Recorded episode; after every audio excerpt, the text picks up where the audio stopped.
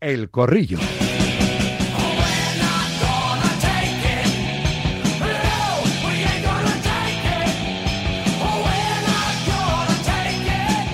Como siempre con SEAT Motor 10, concesionario oficial SEAT en Fuenlabrada lleva 32 años atendiendo a sus clientes con mucho cariño y profesionalidad, cariño que traslada cada día a los oyentes de Radio Marca patrocinando este corrillo hoy con Javi Casquero. Siempre, siempre le saludo así, ex futbolista y de los buenos. Hola Casquero, buenas tardes.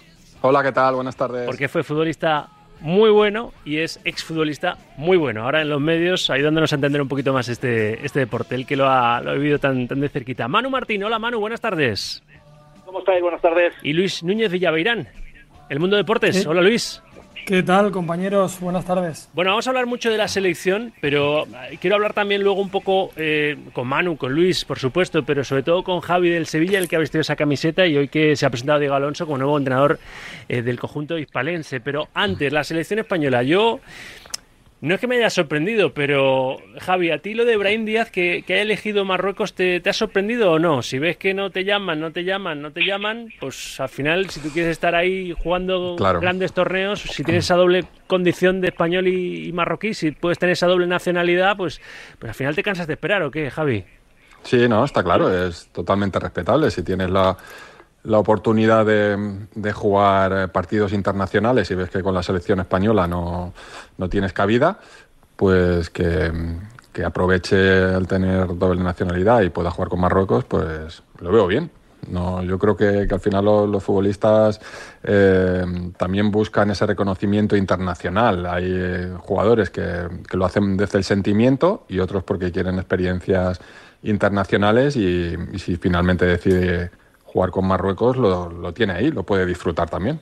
Hemos recordado, Manu, que Brahim Díaz ha sido internacional con España en todas las categorías inferiores, incluso con Luis de la Fuente en aquel partido un poco surrealista, ¿no? Donde la sub-21 de repente fue absoluta y todos los sub-21 eh, sumaron una internacionalidad absoluta porque Luis de la Fuente fue también en ese caso como Luis Enrique y siendo seleccionador sub-21 fue seleccionador de la absoluta en aquel partido que se jugó en Leganés por aquel brote de, de COVID en, en la concentración de España preparando cómo estaba Luis Enrique que ya sabéis con, con Busquets, ¿no? Que fue el primero en caer y demás. Hubo un brote COVID y estaban preparando la, la Eurocopa y ese partido amistoso pues lo tuvo que jugar la, la sub-21 como si fuera la absoluta. Jugó y marcó en aquel partido Brahim Díaz, o sea que ha sido internacional absoluto en una ocasión, pero está todavía en números como para que Marruecos se lo haya podido llevar. Mano, ¿a ti qué, qué te parece? Es, es comprensible, ¿no? No te vas a quedar eternamente Sí. esperando, ¿no?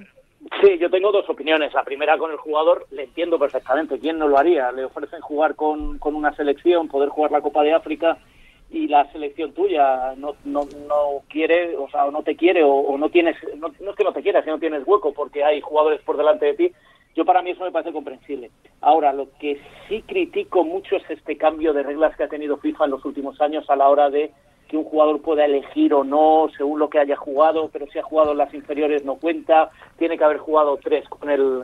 A, a mí no me, no me convencen esas cosas. Está habiendo selecciones eh, con, con cambios de nacionalidad muy extraños y al final eso va, va- deteriora un poco el fútbol clásico a lo que veníamos estando acostumbrados, donde te mañana te enfrentas a escoceses y sabías que todos absolutamente serán escoceses, pero bueno, daba la casualidad, ahora da la casualidad de que algún escocés ha nacido en Ghana eh, porque tiene padre escocés, pero jugó con Ghana y, y no le quisieron y ahora juega con Escocia.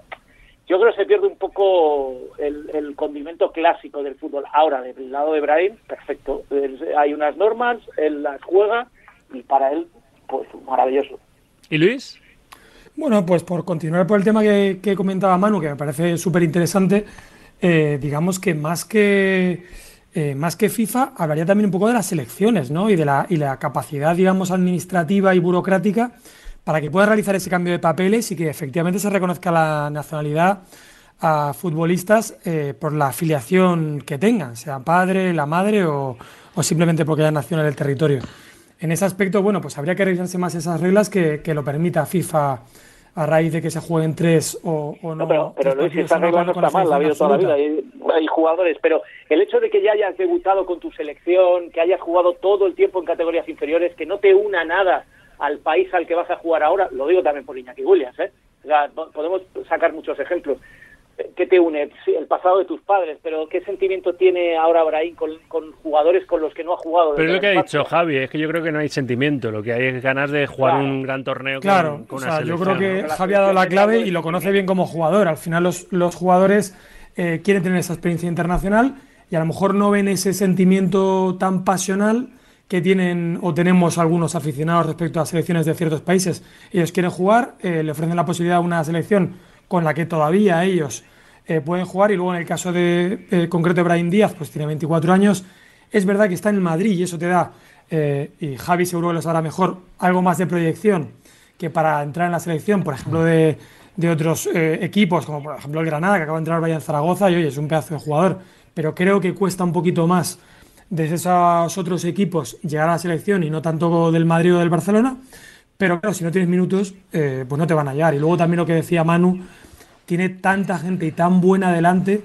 Eh, no sé, hablo de los lesionados, lo que sé, Pedri, Olmo, son gente en posiciones parecidas. Esa posición de interior, media punta, habilidoso. Es que no, no le puedo criticar por hacer tomar esa decisión y que el chaval quiera jugar. Eh, tiene, mucha competencia y yo, yo, quizás veo que, que, su paso al Real Madrid le, quita opciones. Si hubiera seguido en el Milán, un equipo que esté jugando Champions, esté jugando con continuidad, tendría más opciones que la situación actual que, que tiene en el Real Madrid. Sí, que se le cierra un poquito más la puerta de la titularidad. claro, por más que, claro, claro, por más que cuando ha salido, pues no, no lo ha hecho mal, incluso marcando algún, algún gol, ¿no? Pero bueno, eh, por lo que decís de la FIFA, de lo que permite o no permite la FIFA, fijaros lo que ha dicho Joan Gaspar este mediodía con Ortega era su cumpleaños y le ha llamado Vicente para felicitar al expresidente del Barça. Lo que ha dicho sobre el Mundial 2030. Mm, ya sabemos todo, ¿no? Por primera vez se va a jugar en seis países y tres continentes. La opinión de Gaspar. Va a ser difícil. La FIFA ha querido contentar a medio, medio mundo y va a ser un, un mundial en donde los jugadores van a pasar más tiempo en el avión que no en los campos de fútbol. Y es verdad, casquero, ¿eh? Eso se, dice poco, no se piensa en absoluto en los futbolistas, nunca se ha pensado en vosotros, ¿no? en muchos casos. No, totalmente, totalmente. A mí me hubiera gustado pues que hubiera sido sedes cercanas, España y Portugal máximo, pero claro, todo este rollo de, tan, de tantos países eh, va a ser un problema para, para, los futbolistas, para las selecciones, los, viajes, eh, no sé, está todo como muy disperso, ¿no? Eh, tenemos siempre la conciencia de cuando era un mundial, sabías en el país que era, las sedes y todo estaba como muy claro. este mundial está todo pues muy enredado, ¿no? Es, es, un, es un, enredo la cantidad de, de, países y la cantidad de decisiones que, que se quieren tomar, como bien han dicho yo creo Gaspar, que es para contentar a, a todos, ¿no? Lo que se había presentado. Seguramente cuando veamos las, los siguientes mundiales, dependiendo del aspecto económico, se van a centrar más en, en un país. Y hablando de selecciones y de sonidos, así que quiero que se han generado a lo largo de la mañana y creo que son, son buenos para comentarlos. Lo que ha desvelado, que vamos, es un secreto a voces, ¿no? Pero Paolo Andrei, rector de la Universidad de Parma, en el acto en el que se ha nombrado honoris causa a Ancelotti, eh, dando por hecho que la próxima temporada va, va a dirigir a la selección brasileña.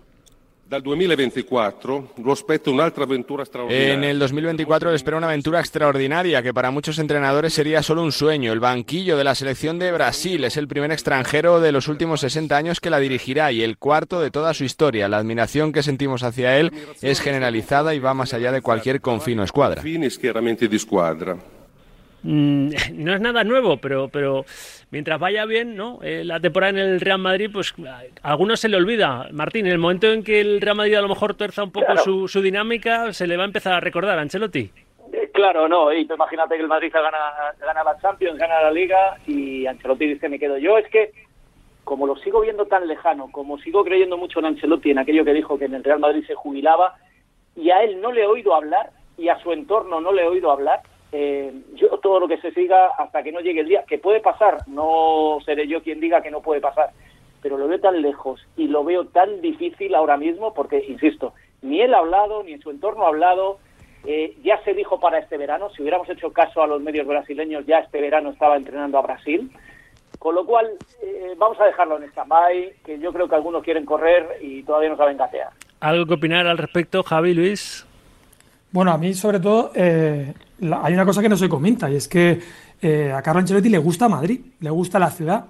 Y eso parece una tontería, pero si nos acordamos ahora y entroncamos con otro tema de la actualidad, que es el tema de Hazard, eh, pues eh, también hay parte de las decisiones de, que ha tomado Hazard en los últimos años que implica que les guste la ciudad. Y al final, si te van bien las cosas, te gusta la ciudad en la que estás, estás cómodo, ¿para qué te vas a ir a un, a un nuevo reto? Yo no sé lo que sabe Pablo André que no sabemos el resto, pero, creo que es un factor importante. Hay un entrenador que dicen que le quiere todo el mundo, pero que no ha vuelto a entrenar y que solo ha entrenado a un equipo y que no entrena porque no se quiere mover de Madrid. Estoy hablando de Zidane. Claro. Sí, sí, en este caso yo creo que es el Madrid el que, el que tiene la sartén por el mando. ¿no? Claro, le puede renovar. siempre, le puede pues, renovar. Pues si no lo tiene firmado, que no lo tendrá firmado Ancelotti, obviamente. Claro, y que si no gana nada, Ancelotti se va a poder ir a, la selección de Brasil. Por el, el, Real Madrid no puedes continuar si, si no has ganado títulos. Entonces, yo creo que a final de temporada es donde se va a ver la decisión final.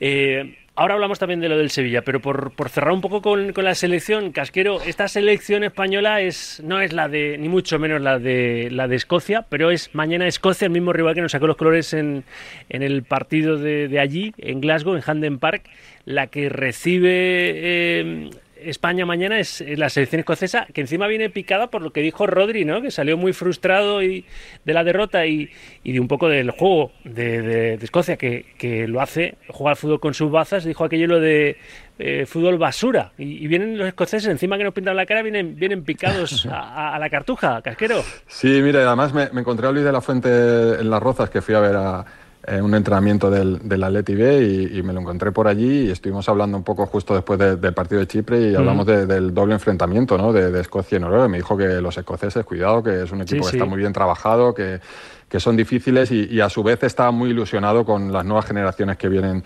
de, chicos jóvenes y, con el gran rendimiento que dio España en, en, esta última convocatoria, ¿no? el partido de, Chipre y, Georgia. Por lo tanto, yo creo que es lo que tenemos que quedarnos, de ilusionarnos con con la imagen que ha dado la, la, selección, con, con, los nuevos talentos que, que, están apareciendo. Tengo muchas ganas de ver a Brian Zaragoza, es divertidísimo de, de, ver. Lo conozco hace dos, tres años que lo seguía en el Recreativo Granada. Es el típico futbolista que te levanta de, Nah, me encanta, me ¿eh? encanta, me encanta porque, porque no hay jugadores, no, no hay regateadores, no hay jugadores de este talento, le, le, escuchas hablar y se cree que está con los amigos y, y que le quite presión a, a, un, a, una convocatoria con la selección y, y sabes que va a jugar y, y va a encarar a al que se le ponga por delante me, fascina, me, gusta mucho este tipo de, futbolistas y, habla muy bien del talento del fútbol español, por lo tanto tenemos que centrarnos más en nosotros, dejar a los, a los rivales, Escocia hará su, fútbol, pero el talento lo, tiene, lo tienen los españoles y nuestros futbolistas. Y es lo que tenemos que, potenciar, seguir creyendo en, todo lo que, lo que viene, la, la, savia nueva, en que todo necesita su tiempo, pero por suerte van, van apareciendo y se les está dando oportunidades y yo creo que poco a poco volveremos a ser una selección muy muy potente en el que yo ya desde luego me, ilusiono y vamos a ver qué rendimiento dan mañana contra Escocia. Y el domingo ante la Noruega de Haaland, ¿eh? es un doble reto, pero eh, podemos salir de esta ventana FIFA con el tampón, que digo yo, ¿eh? con la clasificación ya matemática para la próxima Euro, Manu. Hay una cosa que no se nos tiene que olvidar y que nos volvimos muy locos el año pasado cuando llega Luis de la Fuente, y es que se enfrenta a Escocia con apenas dos entrenamientos como seleccionador nacional y con eh, una, una, selección, una convocatoria prácticamente nueva y sin, y sin trabajar a medida que ha ido trabajando. También es cierto que los rivales no han sido de demasiada enjundia. Este equipo ha funcionado mejor. Yo creo que ahora ya, una vez pasada la, la Nation League, que se gana, eh, las goleadas estas que han venido, que se ha calmado un poco el ambiente después de lo que se ha vivido este verano con otros temas, yo no tengo por qué desconfiar de esa selección y además jugando en casa. Que Escocia va a ser eh, un bocadillo de chapas, estoy seguro, porque se van a cerrar atrás, van a hacer el juego que decía Rodri que hacen y que, y que es un equipo muy difícil de, abrirle la lata, pero el talento que tiene España y ya ha trabajado con, insisto, con pocos entrenamientos, porque se nos olvida siempre que ya no hay amistosos, que los seleccionadores eh, tienen dos días para trabajar con los equipos, van, juegan, vuelven, se recuperan, juegan otro partido, los mandan para casa, es decir, apenas hay convivencia eh, pero sí se ve una evolución en el equipo. Yo creo que, es para confiar en el, en el talento de España, como decía Javi. ¿Y Luis? Es verdad que en los eh, dos últimos enfrentamientos de España, pues Georgia y Chipre no son rivales, digamos, tampoco para, valorado el trabajo de Luis, aunque se vio claramente un poco lo que dice Manu, esa evolución un poco de estrategia, de intensidad que no habían tenido en esos primeros partidos, pero bueno, también es verdad que Escocia, eh, aparte de haber ganado todos los partidos de la primera vuelta, pues tampoco es un equipo manco en ataque, o sea, se ha llevado 12 goles, cuatro menos que nosotros, que es un buen registro y apenas uno en contra. Es verdad que sus mejores jugadores tienen un corte defensivo, pero son todos jugadores titulares en la Premier League, que no es una liga, digamos, de chichinabo. Así que va a ser un enfrentamiento de poder a poder. Obviamente, eh, de aquí va a salir el primero del grupo.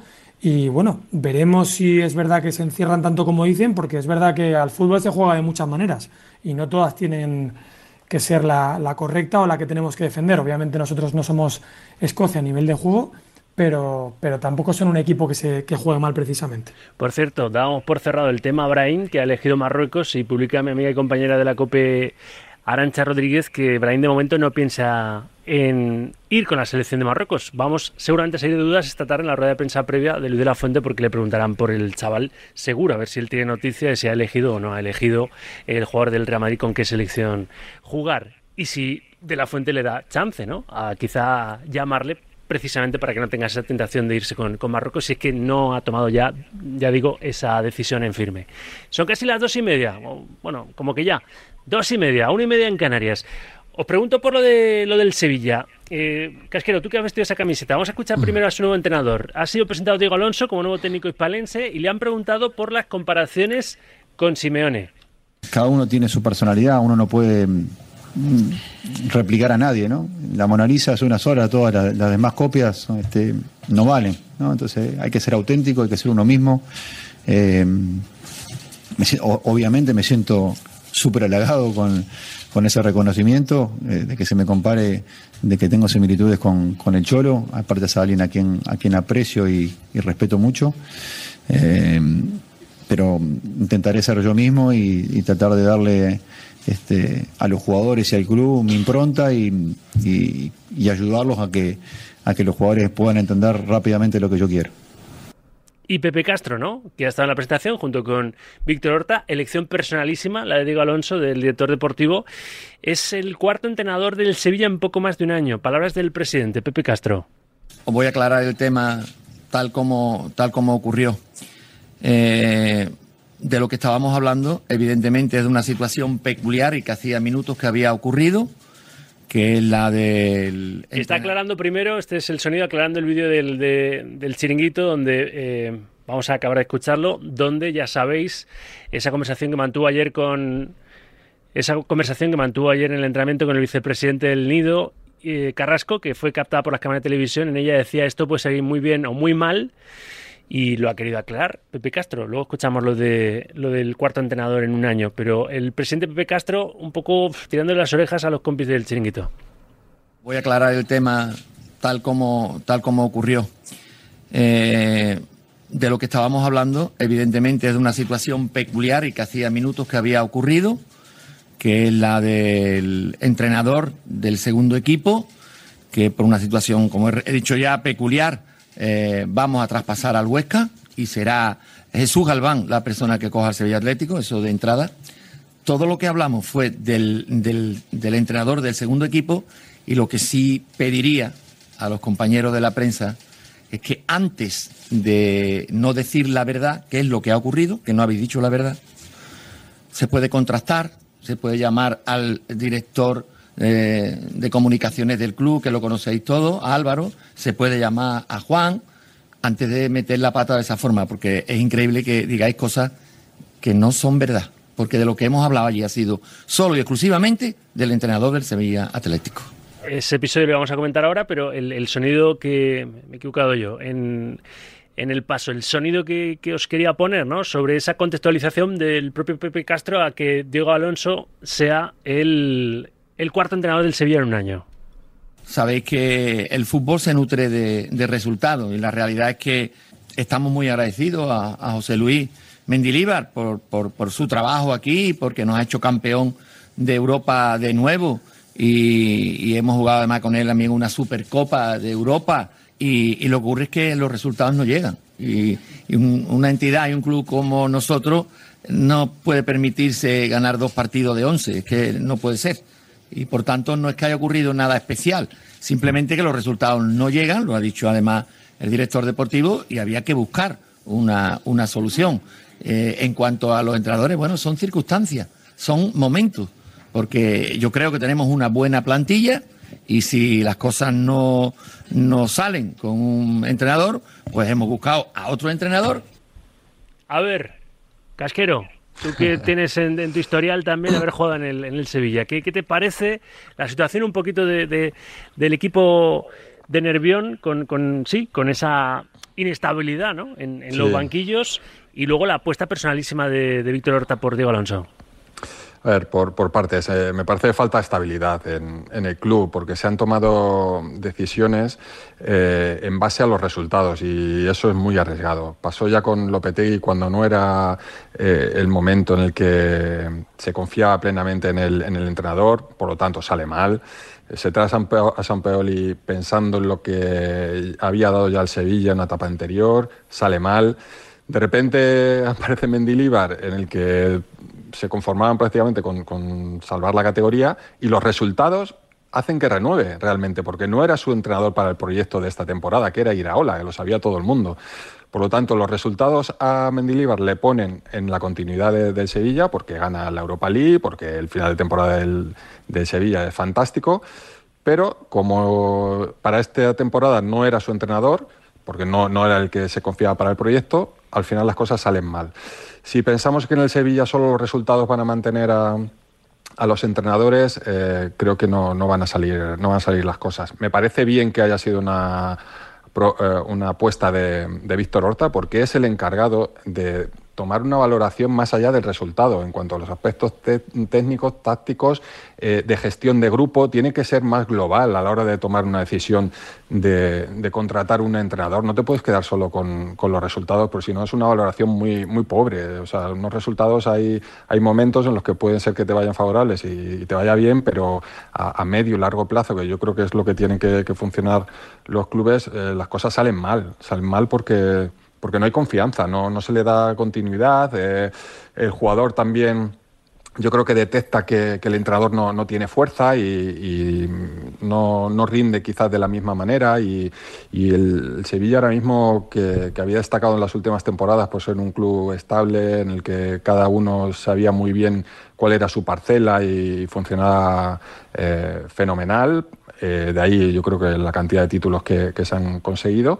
Eh, de repente ha aparecido este título que nadie contaba con él en esta última Europa League, pero no suele ser lo, habitual. Yo creo que cuando hay una estabilidad y se hacen las cosas bien, consensuadas, eh, es cuando los proyectos funcionan y los clubes van, van hacia arriba. Manu, Luis. Pues mira, es que tengo varias reflexiones. Estoy muy de acuerdo con lo que ha dicho Javi Casquero pero entrenar al Sevilla es muy complicado, es muy difícil. En, Sevilla y Valencia son dos aficiones que, que cuando estás ahí abajo durante los partidos a pie de banda te das cuenta de lo que sufre un entrenador incluso ganando títulos. ¿eh? He visto a Emery, he visto a Lopetegui, o he visto a Michel, he visto a muchos entrenadores ahí pasarlo muy mal en Sevilla y, Casquero me dará la razón en esto. Ahí la afición eh, no te perdona ni una, aunque vengas de ganar la, Europa League, al día siguiente tienes que salir bien.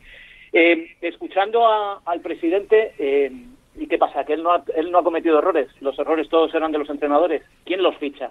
¿Cómo se ficha a San Paoli? ¿Por qué no reconocen todo el error y toda la metedura de pata que fue San Paoli el que destrozó la temporada pasada? No, él se limita a decir que como los resultados eran malos, pues que había que cambiar de entrenador ya, pero usted está para elegir el mejor entrenador. Y sobre, y sobre la llegada ahora de Diego Alonso, Creo que es una apuesta eh, muy de Víctor Horta y de Gaby Ruiz, que saben lo que hacen, que es gente súper inteligente, que se sabe mover, que lo han demostrado allí donde han estado, pero solo me da miedo una cosa. ¿Es Diego Alonso esa apuesta para la plantilla que tiene el Sevilla esta temporada? ¿O a lo mejor hubiera sido una apuesta rompedora para una plantilla nueva a principio de temporada? Es lo único que me preocupa. Cuando un entrenador mm. llega a mitad de temporada tiene que conformarse con lo que tiene. ¿Va a ser Diego Alonso capaz de adaptarse a lo que tiene? Es la única duda, pero creo que, la apuesta es grande y que cuando lo han hecho Horta y Gaby Ruiz, esto va para adelante. Me falta por escuchar a Luis eh, a Luis Núñez Villavirán, pero es que los siguientes piden paso también y enseguida cerramos ya el, corrillo. A ver, una nueva tanda, una nueva entrega de notas de voz en ese 628 26 90 92. Rafa, eh, bueno, de tanto escucharte se me ha pegado un poquito tu manera de, hablar, ¿no? Eh, ahora ya esta semana impaciente, ¿no? Por escuchar ese ¡Vamos a España! Que, que tanto nos, nos caracteriza, ¿no? Vaya. amigos de Radio Marca. Es el limitador. A mí más que gustarme el Bernabéu, que el aspecto puede gustar más o menos para gusto los colores, lo que me gusta es la palanca económica que le va a suponer tanto al Real Madrid como a la ciudad de Madrid, porque ese estadio funcionando 365 años, días al año, eh, necesitará puestos de trabajo, más lo que repercutirá en transporte, hoteles, eh, restaurantes, etcétera, etcétera, etcétera. Así que este Florentino es un visionario. Un saludo, chao. Hola, buenas tardes. Eh, sí, estoy flipando un poco por las críticas que está viendo el seleccionador por no llevar a Brahim, al jugador del Madrid. A ver que este chico no es titular, no disputa minutos apenas en el campeonato y ya le tienen que llevar. Mira, lo que tiene que hacer este jugador, en mi opinión, sería eh, lo primero renunciar a la selección de Marruecos si quiere jugar con España y lo segundo que tome ejemplo de su compañero José Lu, que le eche ganas, que se haga un hueco en el 11 titular del Madrid y ya verás cómo ahí fijo que va la selección española. Venga, un saludo. Buenas, Sauki, José de Getafe. Hablando de esto de las nacionalidades, esto no es nuevo, ya en otros deportes está, ha pasado hace tiempo. Sí, vamos, por lo menos en fútbol sala que yo recuerde, te enfrentabas contra Ucrania y eran todos brasileños. Así que esto no es nuevo. Y que juegue donde, donde le interese. Venga, un abrazo. Estamos en la recta final del corrillo. Está también en la recta final el partido octavo de final, el Master 1000 de, de Shanghái entre Carlos Alcaraz y Grigor Dimitrov. El primer set ha sido para el español 7-5, el segundo para Dimitrov 6-2 y en el tercer set, pues 4-3 está ganando Dimitrov a, Alcaraz. Es el Master 1000 de Shanghái. Bueno, pues eso. Eh, Villavirán, y cerramos.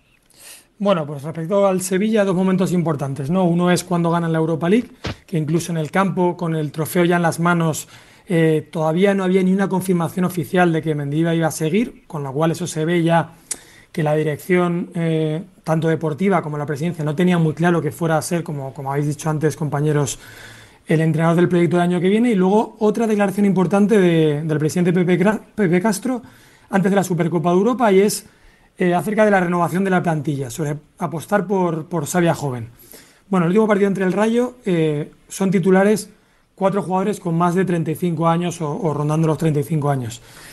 Claramente eso no les está gustando ni a la Dirección Deportiva ni a la Presidencia. Ellos quieren apostar quizá por un perfil de jugador que en ficha, pues el o Show, jugadores un poquito más jóvenes, renovar la plantilla y a lo mejor Mendilibar no era la persona para realizar ese cambio. Mendilibar es una persona que está acostumbrada a salvar equipos en situaciones complicadas y entiendo que en esas situaciones complicadas se requiera a jugadores veteranos, aunque luego es verdad que, que le pega ese toque a Fernando, digamos, eh, cambiándolo antes de que termine la primera parte.